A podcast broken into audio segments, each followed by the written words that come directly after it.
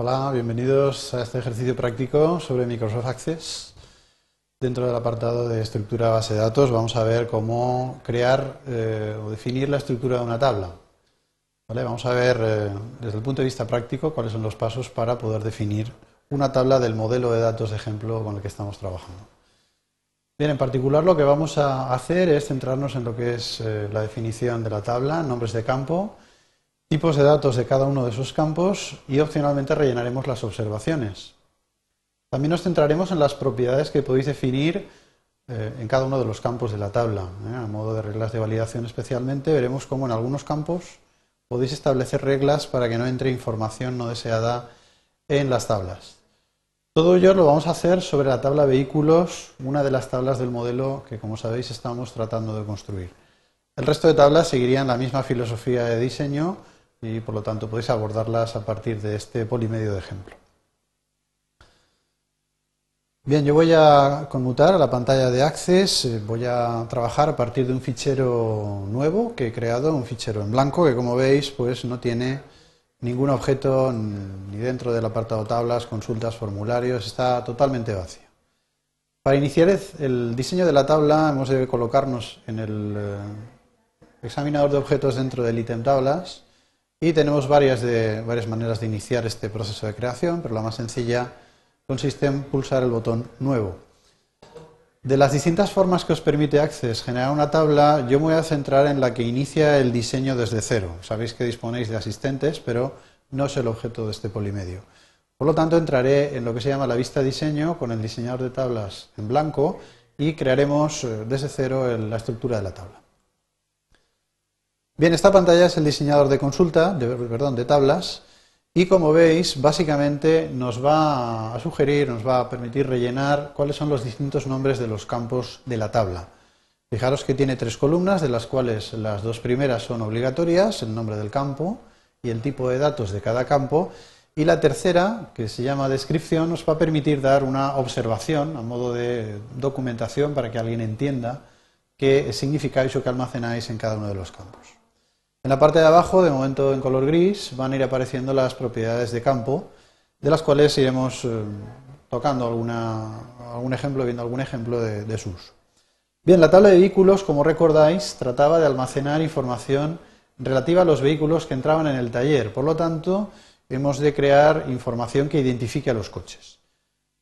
Yo voy a ir eh, generando los campos más o menos como definimos en el ejemplo del polimedio inicial un primer dato que podríamos denominar la matrícula, ¿vale? Es eh, fundamental introducir la matrícula del coche, es un dato que identifica el vehículo.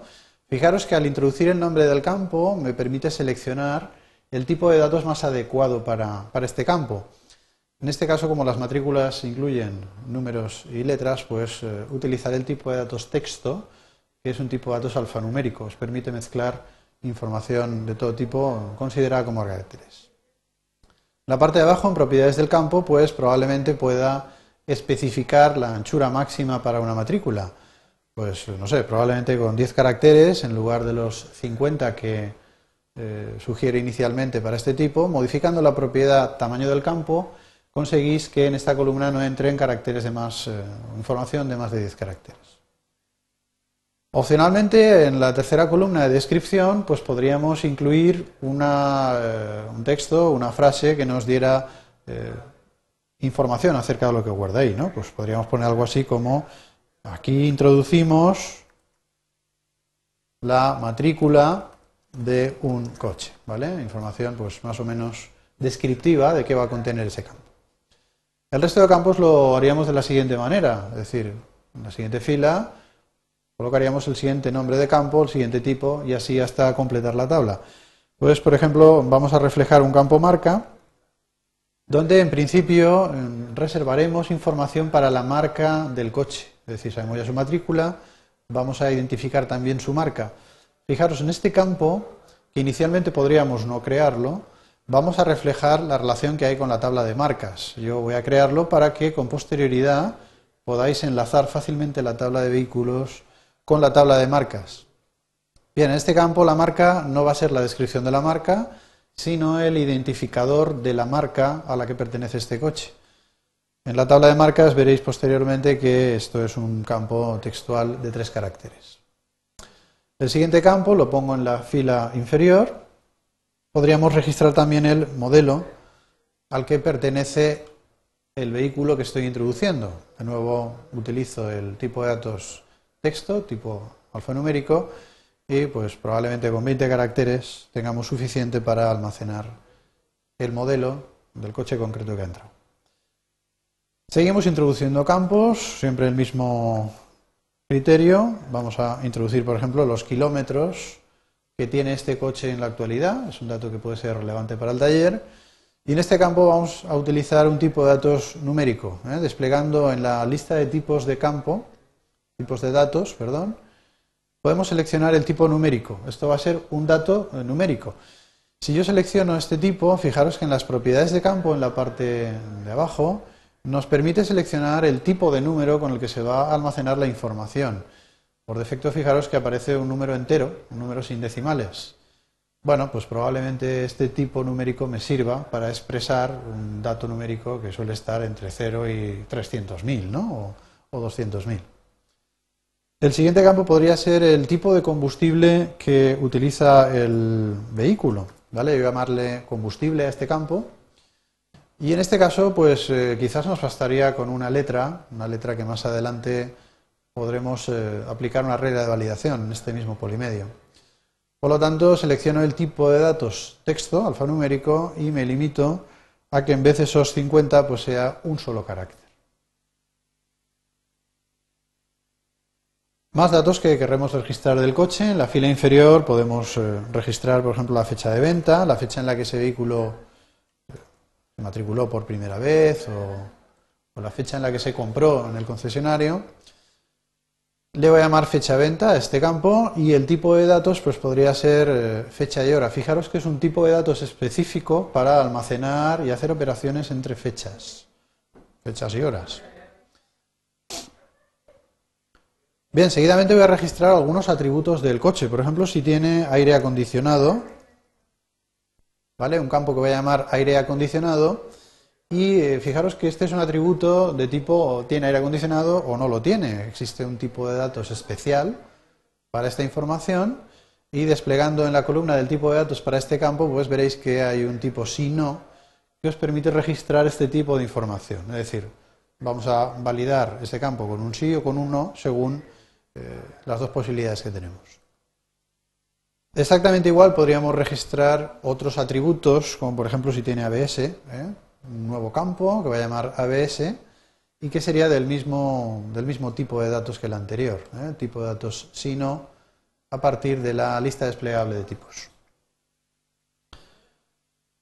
Bien, por último quiero registrar también si tiene airbag o no tiene airbag. ¿Vale? Sería un nuevo ejemplo de un campo de tipo sí o no para saber si el coche que entra en taller tiene o no tiene airbag eh, en su interior. Un dato identificativo más podría ser el número de bastidor, eh, un dato que también podría identificar claramente a un coche, su motor en particular. Bien, pues número de bastidor también podría considerarse un dato alfanumérico, vamos a suponer que mezcla dígitos y letras, y probablemente con 20 caracteres ¿eh? a nivel de propiedades del campo, de este campo que estoy creando, ¿eh? el campo bastidor, tendríamos suficiente. Bien, pues en principio esta sería la lista de campos y por lo tanto de información que yo quiero registrar relativa a un determinado vehículo. Fijaros, en la primera columna han quedado registrados los nombres de los campos y en la segunda los tipos de datos de cada uno de esos campos. Solo nos quedaría ya pulsar en el eh, disquete guardar y fijaros que nos solicita el programa cuál va a ser el nombre de la tabla. Pues obviamente la tabla se llamará tabla vehículos. Bien, fijaros que ahora cuando le dé al botón aceptar, me hace una pregunta curiosa. Una pregunta que me dice que no hay clave principal definida en la tabla. Obviamente yo esto lo sé y podría decidir que Access cree esa clave primaria por mí, pero de forma deliberada voy a decir que no a esta pregunta con lo cual vamos a tener la estructura de la tabla creada sin clave primaria. ¿eh? En un polimedio posterior veréis cómo podemos definir la clave primaria de una tabla que ya sabéis por la parte más teórica que es obligatorio. Como os digo, voy a responder que no a esta pregunta inicialmente, sabiendo estas consecuencias. Y con esto pues ya podríamos cerrar la ventana del diseñador y el efecto sería que, como veis, disponemos ya de una entrada dentro del ítem tablas en el examinador de objetos, precisamente con el nombre de la tabla. Bien, una cosa que me ha faltado por explicaros es cómo poder trabajar con reglas de validación una vez definida la estructura de la tabla. Voy a seleccionar la tabla vehículos y vamos, vamos a tratar de incluir una regla de validación o varias reglas de validación en los campos que ya hemos creado en la tabla. Para ello, como digo, selecciono el ítem vehículos dentro del examinador de objetos y esta vez, como ya no es una tabla nueva, sino que la tabla ya existe, voy a acceder al ítem diseño. ¿eh? Lo tenéis en la parte superior. De nuevo encontramos el diseñador de la tabla, ¿eh? la estructura de la tabla tal y como la hemos creado mm, en el momento que le hemos dado al botón guardar.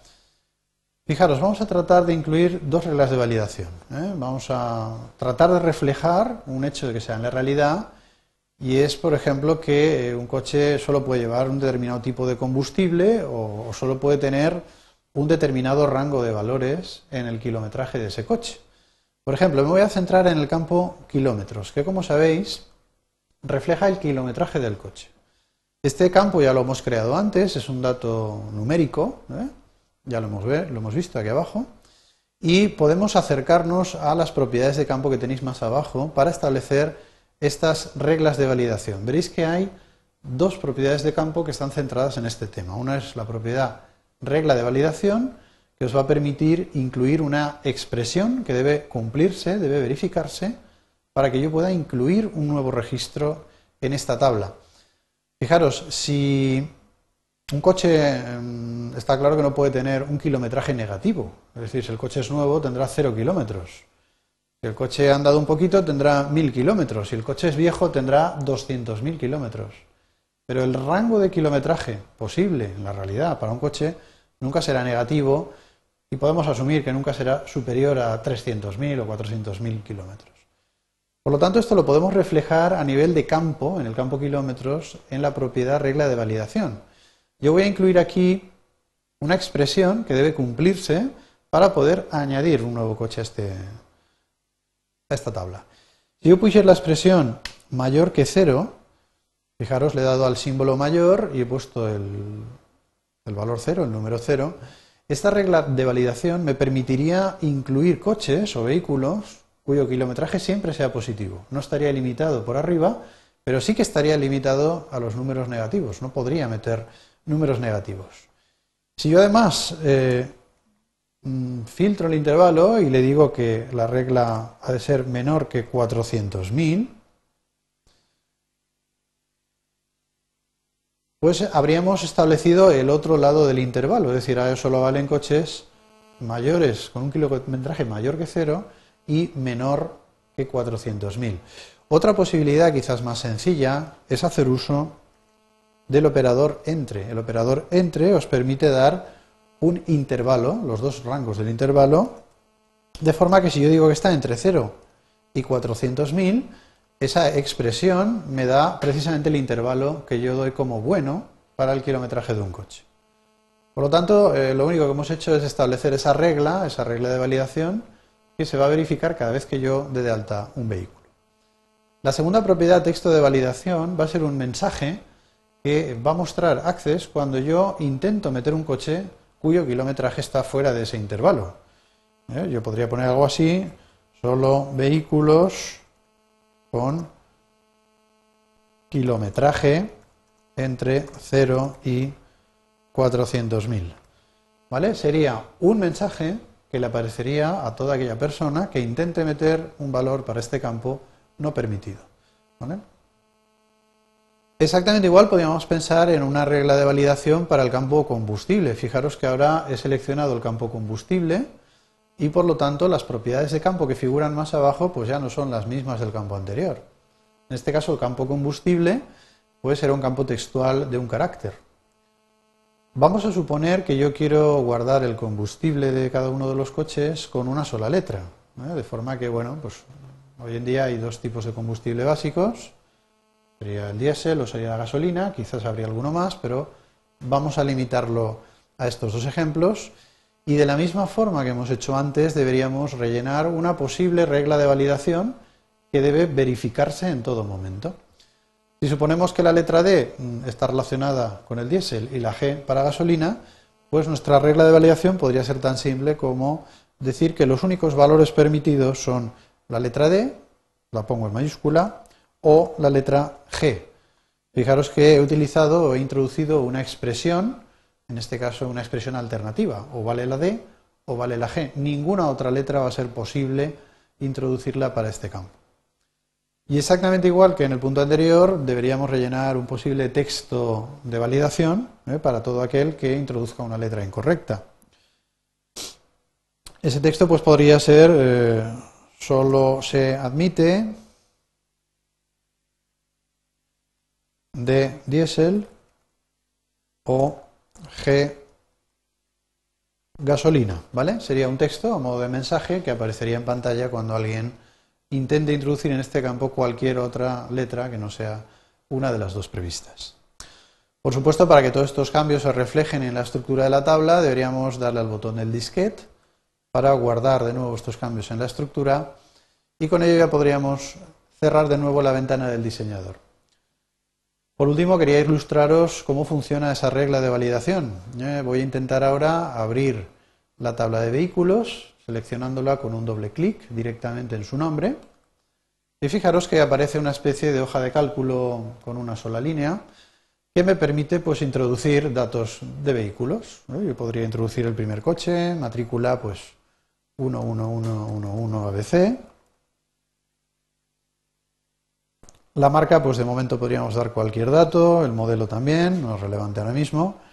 Voy a ir al campo kilómetros. Fijaros, el campo kilómetros tenía una regla de validación. Si yo trato de introducir aquí un número negativo, por ejemplo, menos 100, en el momento que intente pinchar fuera, me va a mostrar ese mensaje de validación, ese texto de validación que habíamos programado. Me dice, oye, no puedes introducir ese kilometraje en este campo porque solo se permiten vehículos entre 0 y 400.000.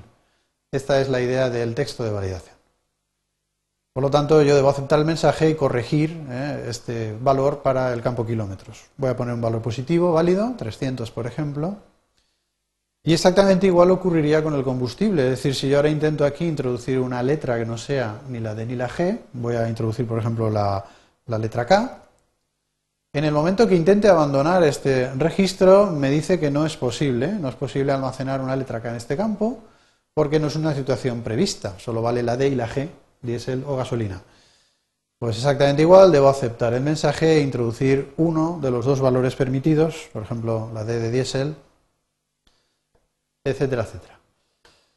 Bien, con esto podríamos haber almacenado el dato de un coche en la tabla. Voy a cerrar de nuevo eh, la tabla y con esto daríamos por finalizado el polimedio. Muchas gracias.